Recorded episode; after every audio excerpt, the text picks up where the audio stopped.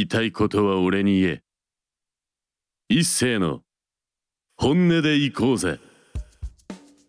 こんばんは一斉でございます、えー本日は12月7日、えーまあね今日と来週はね、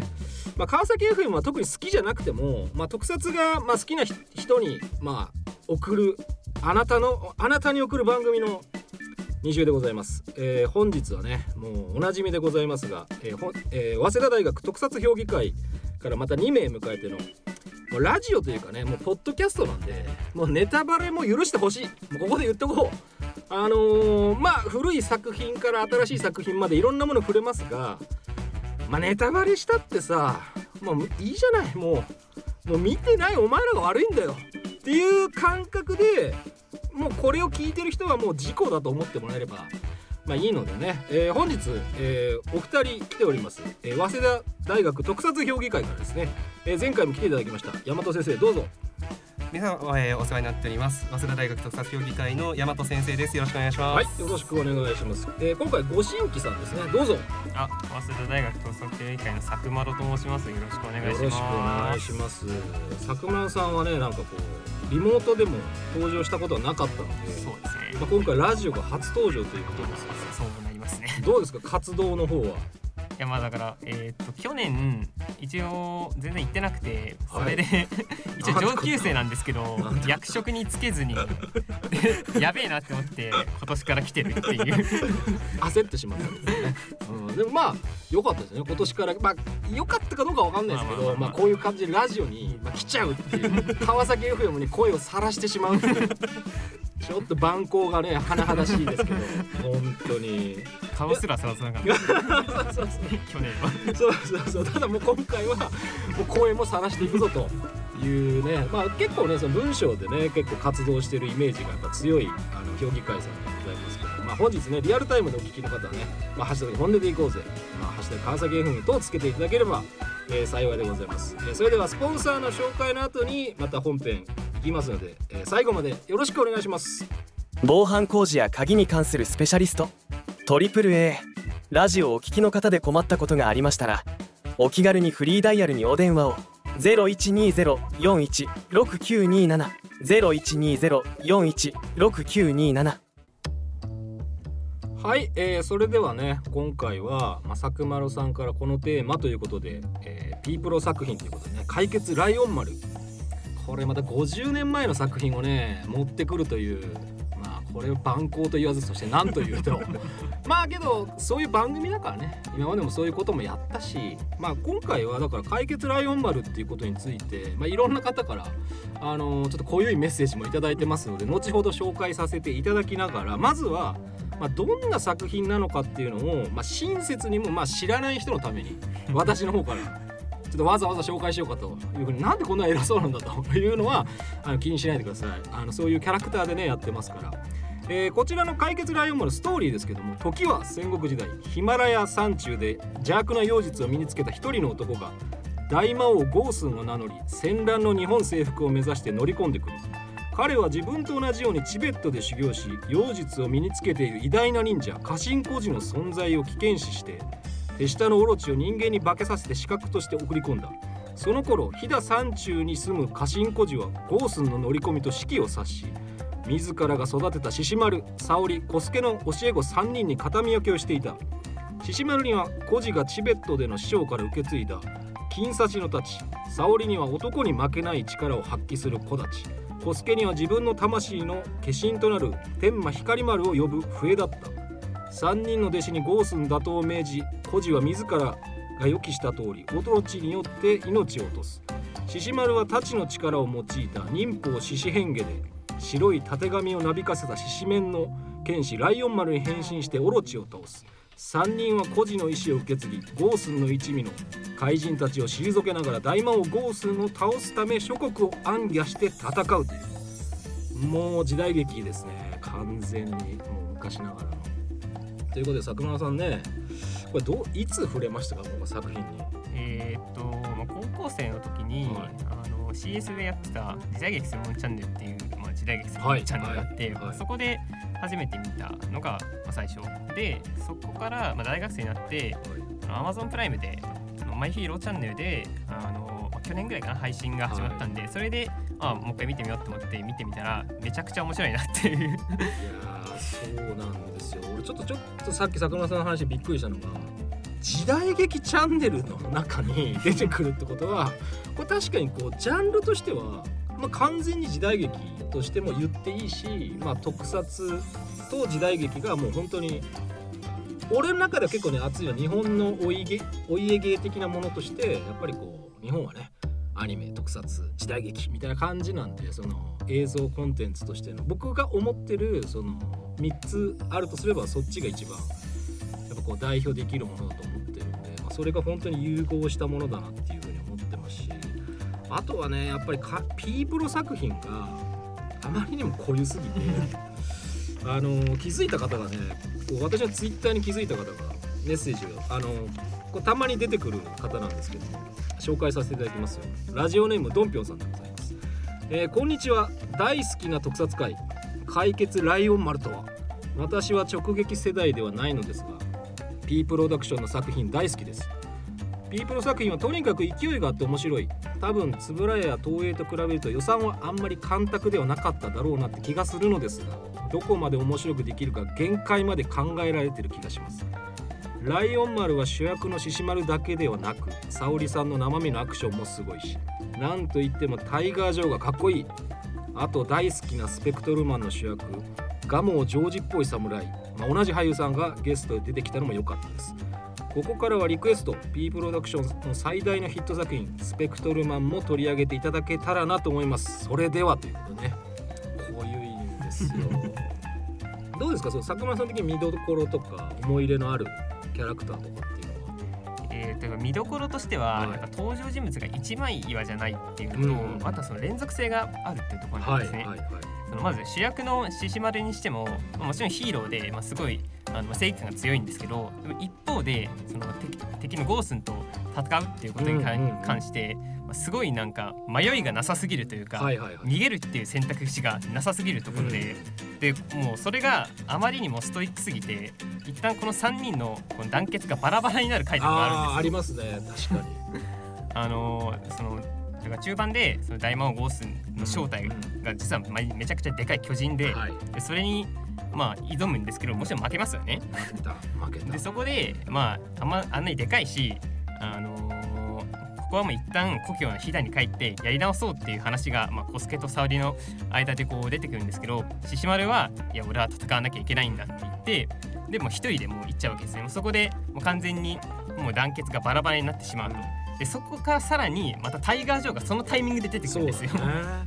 でそのタイガー・ジョーと戦ってまた今度も負けてだから自分で勝手に戦いに行ったのにもうまた負けて帰ってきてるってことで一旦もうその3人の空気が最悪になるみたいな。獅子丸兄ちゃん団結しろってお師匠さんが言ったの忘れたのかい？みたいな。うるさいぞコスケコスケが結構ちょいちょいこうそうなんですよねつうのこうクリティカルな発言本質をそうつくというか終盤でもまたその獅子丸がうん結構強い怪人に負けてそれでもまたこう戦いに行こうとするって、そうだね。まああまたやってんなって感じなんですけど。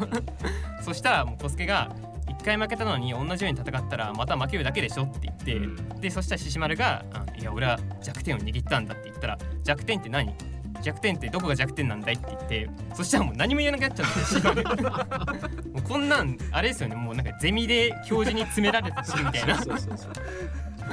だからその獅子丸沙織小助がまあ対等の立場にいるんですよね。そうだかに。だから獅子丸がまあ大人だからあの正しい判断ができるってわけでもないないし小助がガキだからガキっぽい判断しかできないってそういうわけじゃなくて3人それぞれがやっぱりその獅子丸のこのまあ欠けてる部分そのダメなところっていうのを獅子丸兄ちゃんそれはおかしいよねって言ったり、まあ、沙織がいや今は一旦逃げて体勢を立て直しましょうっていうふうにその3人のなんていうかあの沙織と小助がそういうものじゃないっていうんですかね、うんだからそのあの3人じゃなきゃあのゴースンは倒せなかっただろうっていう。そういうやっぱりそのまあ単単なるそういうものじゃないちゃんと3人の人間味があのキャラクターが立っててその3人だからこそできたっていうそこのキャラ立てがすごいうまいなって思います。そうねですね。だからまあ結局全54話4ですね。であってまあやっぱりその最初からあの見ててもやっぱり、まあ、ピープロってやっぱりその怪人とか表現が濃ゆいっていうのと アクションがもうなんかやっぱりな、まあ、意識してるんだろうけど常に登場がこうトンボ返り 宙返りで登場しますみたいな感じとかがとてもすごいしまあちょっと調べればこう、まあ、予算がないっていうのはもうピープロはもうなんかお家芸なんで 予算がない中で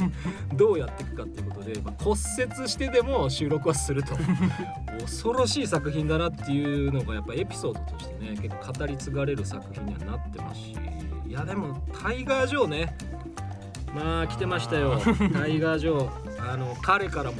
来てました。ツイッターで年齢不詳の彼からも、ね来てましたね。ラジオネームおたけさん。え伊勢さん早稲田大学特撮評議会の皆さんこんにちは。昭和特撮が大好きな大学生おたけさんです。今回はライオン丸のお話をされるそうでこの年齢ながら親の影響でライオン丸の存在を知っておりライオン丸は私が幼稚園に入るか入らないかの頃ライオン丸のお面をかぶって風よ光よと絶叫しながら押し入れの上段から飛び降りるライオン丸ごっこをしていたくらい好きなヒーローですが作品自体は触れる機会に恵まれず私の中で半ば幻の作品になってました。しかし Amazon プライムで見られることを先日知り見ている次第です。これがまあ面白い面白い。獅子丸一行の冒険活劇もさることながら悪役のゴースン魔人の癖の強さ回を追うごとに部下から舐められる幹部のデボノバさんや身寄りのないこの面倒を見るムイオドロなど印象的な怪人がたくさんいますが特に私が好きなのは飛び武蔵さん。盲目の少女と繰り広げるチャップリンの、街の日を連想させる奇妙な関係性がツボです、現在タイガー・ジョーが登場しますます目が離せないライオンマン押しますわということでね。まああいつはそうだろうね。まああいつはツイッターを見てればねまあ大体そんな感じだろうなっていうのもありますしまあそうだね。まあまだねそのおたけさん全部見てないってことなんでまあけど放送される頃にはねもう確実に見終わってますよ。25分でこう、ね、テンポがいい。やっぱこうまあ見てるとやっぱずっと見ちゃう感じのね作品なのでいやなんかかなんか話したいことがまだどうですか？ありませんこのタイガー・ジョーなんですけど、はい。タイガー・ジョーってその初登場の時と、まあ、そのそれ以降、まあ、一旦その俳優さんがちょっと事故でああのね。変わっちゃってそうですね。でそこでそのちょっとキャラクターがうんうん。変わってるっていうか、まあ、変わってるというか、まあ、これはもう一連の流れでそうなってると思うんですけど、タイガー・ジョーってあのめちゃくちゃかっこいいライバルのように見えて、うん。実は結構悲しい男なんですよ。はい。そのまあ、ライバルとしてのなんか十字架を背負わされているというか、そのあのだんだんそのゴースン魔人とかが強くなっていくと、はい。なんかパワーインフレにあついていけなくなっちゃうみたいなことがあってです。でもともとそのライオン丸を倒すために出てきたんですけどもあのちょっと獅子丸となんか助け助け助けたり助けられたりみたいなのを続けていくうちにちょっとなんか倒しづらくなっちゃうみたいな。うん。でそうこうしてるうちにラスボスのゴースンを倒す手がかりをちょっと手に入れちゃうみたいなことで、うん。だんだん自分がどうすればいいのかわからなくなっちゃうみたいなそういうキャラクター付けになっててでそれがもう一番すごいのがあの、まあ、怪人ジャムラっていうなんかすごい強い怪人が出てくる回なんですけど、もうそのジャムラに挑んでタイガージョーがボコボコに負けて「お前はタイガーじゃない。お前は爪もねえ。哀れな野良猫よ」って言われて「見逃してやるぜ。野良猫」みたいな感じ。で完全にもう尊厳をボコボコにされる回みたいなのがあって。でそっからじゃあその自分の生き方を改めるのかそれとも自分の美学もう本当身の丈に合ってないような美学ですよ、う。ん全然もうパインフについていけてないんで。でそれをこうどうしていくかみたいなやっぱりそこの苦しみがすごいあの後期のはい。あの終盤のタイガー・ジョーにはあって。でそのタイガー・ジョーをその終盤の虎城之助を演じてる人の悔しがる顔がねめちゃめちゃいいんですよ。そうまず初登場、まあ、その俳優さんが変わってはい。初登場する回の時点でちょっと怪人に舐められて悔しがるっていう、そういう演技をしてて多分そこで監督が「こいつ悔しがる顔めっちゃいいな」みたいな。そういう気づきを得たのかなんかそういう悔しがったりなんかプライドを傷つけられてこうクソみたいにやる演技がすごい多くなっててだからささっき言ったその尊厳をボコボコ回でももう泣いちゃうんですよ。悔しすぎてでそこ悔しがって涙を流してるシーンにかかるタイガー・ジョーのテーマ。はい。あの口笛のすごいあのちょっと切ない感じのメロディーなんですけどそれがよく合うんですわ。本当に。素晴らしいお産がないから口笛のねあの人を連れてきたっていう逸話が残ってますけどやっぱりすごい合ってたと思いますねあーいやでもそれは結果としてもすごく良かったってことだもんね。やっぱりいやーピープロ作品濃ゆいそしてまあ時間がちょっと前半押してまいりまして こちらでいやいやもうとんでもない。もう曲紹介の方ぜひ佐久間さんからお願いします。あはいということでまあ解決ライオンマン主題歌の「風よ光よ」ということで。はい、えー少々押し気味でございますが、えー、大和先生から、まあ、冬コミと仮面ライダービルドだよということまず冬コミの方の話をしていただいてもよろしいでしょうか？えー、と冬コミ毎あのコミックマーケットで毎年毎回あの特撮評議会本を発布していたんですけれども、えー、と今回の冬コミですね申し込みのタイミングでとちりましてなんと参加ができないということになってしまう秘宝です。本当にもう楽しみにしていたあのしてくださってたから本当に申し訳ないんですが秘宝ですこれは。あの何らか別の形でまたあのいろいろ展開できないかということを今みんな考えていますのでまた続報を、あのお待ちいただければと思います。何卒そんな感じで。そうですね。ちょっと告知で時間があんまり割かないで済んだんで とりあえずまあ押しててもいいかなっていう感じになっちゃったんですけどそう。かあとはその仮面ライダービルドはそのテーマにしたいっていうお話があったのはこれやっぱ振り込みに関連してってことだったんですか？そうですね。冬コミで今回はあの自由視とあの我々の中で呼んでる世界征服いうですね、あの会員個人個人でテーマを設定してあのあのひあの批評を書いていくっていう本を出そうねって話をしてたんですけどあの今年「リコリス・リコイル」ってアニメが流行ったじゃないですか。あれなんかすごいこうあれは仮面ライダービルドだみたいな意見がこうすごい散見されましてそれまで見てなかったんですけど、うんうんあの私自称ビルド学修士号を持ってるのお。であのーそんなに言うんだったら見比べてやろうと思って、あの見比べた上で比較するっていうのをあの冬コミの話でやろうと思ってたので、はいはい。先にじゃああのビルドの話をしておこうっていうことで、まああのそれが世に出るのはいつになるかわからないですが、はい。ちょっと先にさせていただければなと思います。どうですか？その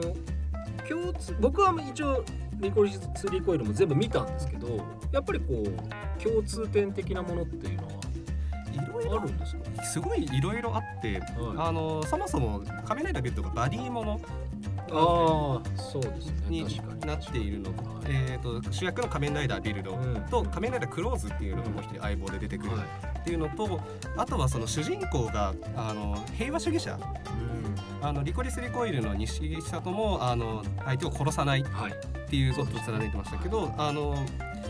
あの仮面ライダービルド桐生戦闘もあの基本的に戦いはしたくない。うん。しあの仮面ライダービルド後にちょっと話しますけど戦争の話にどんどんなっていく。うん中で仮面ライダーが兵器として扱われるようになる。はい。でしかもそれを生み出したのが自分であるっていうものを抱えながらもでもそれを乗り越えて戦争を終わらせて平和な世界を作るんだっていうふうに戦っていくっていうところがあって結構精神性がやっぱ共通するところもあるので。ビルドをね1話目だけ見ました。あの設定はちょっと初めて見たんで結構面白そうだなっていうふうにちょっとね思いましたね。そのまあ日本がねその3つにこう分断されてる状態でスタートっていうのがおこれはなかなか面白そうだなっていうのもありましたし結構ねあこれはこれはっていうのがありましたね。やっぱどうですか？その見どころとかその、まあ、ネタバレがねこうあまりない範囲でちょっとお願いしたいと思ってるんですがそうですそうですね。見どころとしますとやっぱりその主人公同士主人公のなんていうんですかねその優しさじゃないですけど、なんていうかそのひなんていうんですかねこの本当に正義の味方なんですよ仮面ライダービルド、はい自分で途中版でこうあの俺はラブピースのために戦うっていうようなぐらいのあの平和主義者だし優しいしっていうところもあってなんていうかある意味では昭和の頃の価値観に近いあんですけどそれをあえてこの平成のあの言い方悪いですけどギスギスした世の中に それをもう一回やったっていうところに自分はすごく心を打たれて、もうそこがまず一つ大きな見どころなんですね。でそうですねそのやすそうですねいろいろ本当にあるんですけど本当にでその生き方に周りがどんどん感化されていくなんていうか今独りよがりじゃないんですよ。やっぱり。相棒のそのあの万丈龍が仮面ライダークローズっていうのが1話で出てくるんですけど最初脱走してくるんですよ刑務所を、ね。刑務所を脱走してきてでそもそもなんで捕まってたかって言ったら殺人の冤罪をかけられたからっていうのでもう誰も信用できないみたいな。もうなんとかしてこの冤罪を晴らしてやるぐらいの、あのー気概の男で。それがセントと出会うことによってそういうものじゃなくて自分の名誉とかそういうところではなくて誰かのために戦うっていうことを覚えていくっていうところがまず、あの物語の大きな流れになっていくしそこが「ビルド」っていう作品の中核になっていく。でまたさらに物語が進むとちょっとこれは本当にネタバレになっちゃうんですけどあの日本が3つに物理的にこう巨大な壁で分断されてるって世界観なんですけどその分断された日本同士で戦争が始まる。なるほどなるほど、でそもそもその戦争の兵器として仮面ライダーは作られた。っていう設定になってくるんですけどそこで戦うライダーたちともそのセントの優しさにこうどんどん感化されていく。で最終的にはより大きな敵に立ち向かっていくっていう風な流れになっていてその優しさっていうものが何というか本当に今まあこれは2017年の作品ですけどこの現代だからこそやる価値があったんだよなっていうふうに自分では思っていて。本当まあ平成ライダーといえばあのギスギス特撮の代名詞じゃないですけど。ああまあ確かにね。大体ファイズとブレイドにイメージでなってまあ、龍騎ファイズブレイドあたりでこうすごいあのライダー同士で殺し合ったりだとかっていうようなあの世界もう本当に旧来のイメージを壊したうん。作品群ですけどそこをあえてもう一回原点に立ち返ってみたっていうところですごく平成ライダー史においても意味のある作品だと思うんですね。はい。っていう。いやなんか最初の1話見た時に結構そのまあ変身した姿とかも含めて割となんかごっついなって感じの印象だったし俺はあんまりストーリーはあんまり深く調べてなくったんでその兵器っていう風に言われると確かにあの重武装気味なそのなんかフォルムとかデザインがまあな確かに